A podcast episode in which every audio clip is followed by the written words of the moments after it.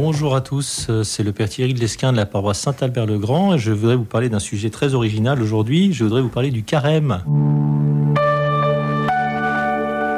Je crois que c'est d'actualité.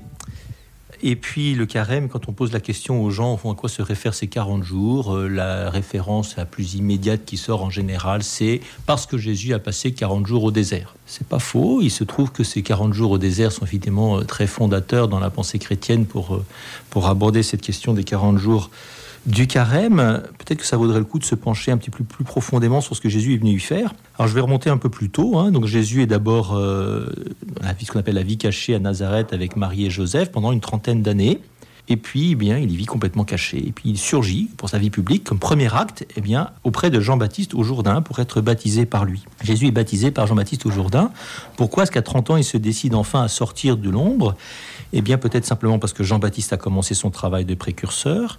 Peut-être aussi c'est une grande théorie personnelle parce que le Seigneur, le Père du ciel et de la terre, lui indique que l'heure est venue pour lui de commencer sa vie publique. Comment? Par l'intermédiaire de Jean-Baptiste, sûrement. Peut-être aussi que Joseph meurt à cette heure-là. Je ne sais pas. C'est pas dans l'Évangile. C'est une hypothèse personnelle.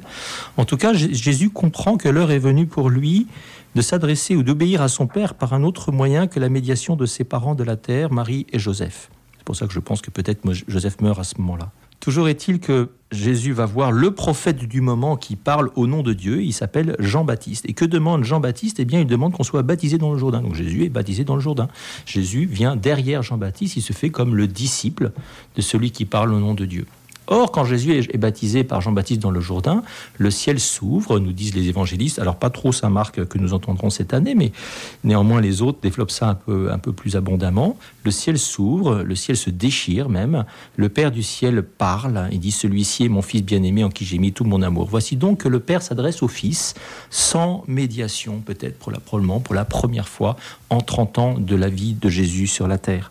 Voici donc venu le moment pour Jésus de commencer sa mission hein, de fils du Père sur la terre, de, commencer ou du moins de déployer toute la dimension de sa mission qui sera la vie publique.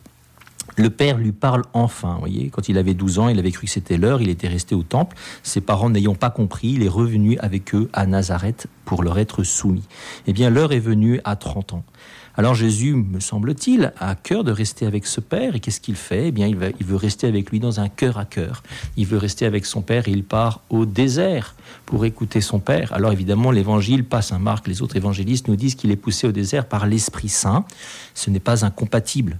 Jésus est poussé au désert par l'Esprit Saint pour être tenté. N'empêche que dans son humanité Est-ce que ce qu'il vit, c'est pas plutôt simplement de vouloir parler avec son père? Est-ce qu'il a une conscience immédiate de vouloir être tenté? Je ne sais pas, je ne dois pas être assez bon théologien pour vous donner la réponse. Il me semble, en tout cas à titre personnel, que Jésus veut rester avec son père. Or, qu'est-ce se passe-t-il au désert? Eh bien, son père ne parle pas, apparemment. Au lieu de parler, eh bien, c'est le diable qui vient le tenter. Pendant 40 jours, il est avec les bêtes sauvages. Grand mystère. Que se passe-t-il? Pourquoi est-ce que Jésus reste 40 jours au désert pour être tenté par le diable ainsi? Quelle souffrance Est-ce que le Père ne parle pas Alors à la fin, hein, en fonction des évangélistes, il est euh, servi par les anges. Chez Saint, Marc, c'est moins détaillé. Ce chiffre 40, qu'est-ce qu'il symbolise dans la Bible? Vous savez, 40, 40 semaines, plus euh, peut-être que 40 jours. 40 semaines évoquent à peu près 9 mois en arrondissant, et donc le temps d'une grossesse, le temps d'une vie nouvelle. Ce chiffre, c'est le temps d'une vie qui doit advenir. Vous voyez, 40 jours, c'est le temps pour quelque chose de nouveau, de radicalement nouveau dans une vie humaine. Et eh bien pour Jésus aussi, il y a quelque chose de nouveau qui doit advenir. Jésus, affaibli par le jeûne, est attaqué par le diable, par des tentations ce qui nous fait comprendre que les tentations ne sont pas en elles-mêmes des fautes, puisque Jésus n'a jamais péché. Eh bien, nous n'avons pas à culpabiliser d'être tentés, seulement de chuter, de succomber à la tentation. Jésus est tenté à trois reprises, d'après les autres évangélistes que saint Marc, et il résiste à trois reprises en répondant par l'écriture. Aussi désagréable que cela soit d'être tenté et d'avoir de mauvaises pensées qui nous viennent, nous n'en sommes pas coupables pour autant tant que nous n'avons pas acquiescé à ces mauvaises pensées. Il ne faut donc pas trop leur apporter trop d'importance, c'est encore une tentation que de le faire.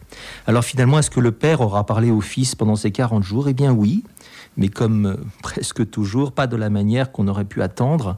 Hein, par des médiations. Mystérieusement, c'est par son absence que le Père va parler au Fils, qui lui dit ce qu'il voulait lui dire, Jésus est venu pour sauver l'humanité pécheresse, il est venu la rejoindre et le Père va lui donner de faire l'expérience de cette pauvreté humaine, de ses limites, de la force de la tentation, pour comprendre plus profondément encore cette humanité qu'il est venu sauver.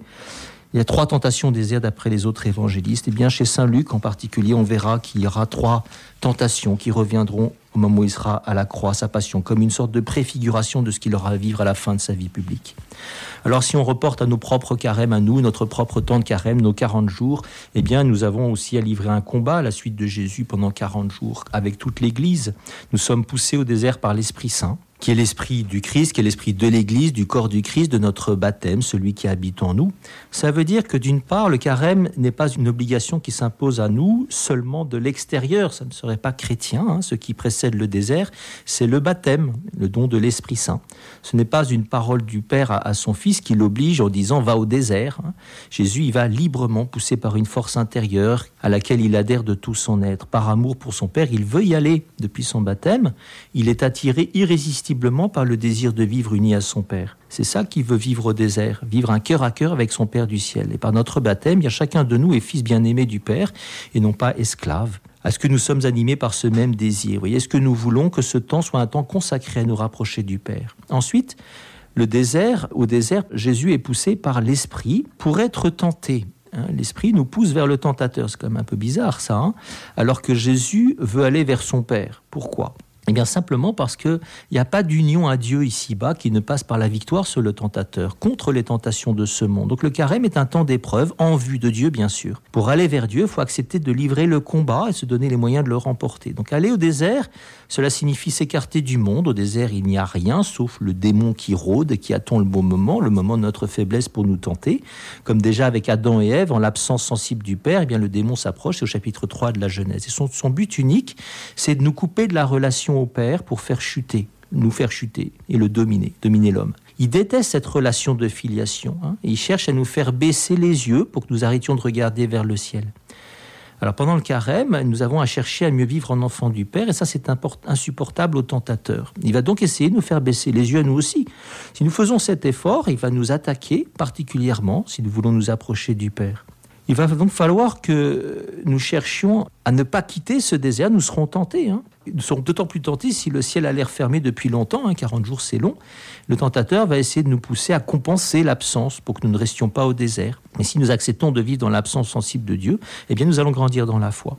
Alors si nous prétendons livrer ce combat par nos propres forces, eh bien nous serons vaincus. Hein. Les bêtes sauvages au milieu desquelles Jésus vit dans le désert sont celles que l'homme ne peut pas dompter. Donc seul l'Esprit Saint nous donne cette force. Donc nous ne pouvons pas ne pas vivre ces temps sans la prière. Et nous ne livrons pas non plus ce combat en une seule fois. Hein. Il faut que nous soyons attentifs à ce que l'Esprit nous inspire pour cette année. Seigneur, enseigne-moi tes voies, fais-moi connaître ta route, guide-moi.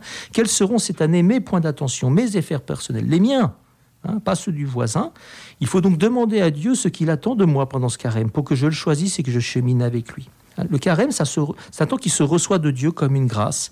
Et c'est pour cette raison que l'Église ne donne que très très très peu de règles concrètes. C'est pas très confortable, on aimerait peut-être qu'il en donne plus, mais c'est parce que nous sommes renvoyés à notre liberté. La question est, quel est le désert vers lequel l'Esprit me pousse moi aujourd'hui? Quels sont les jeux auxquels je vais me livrer?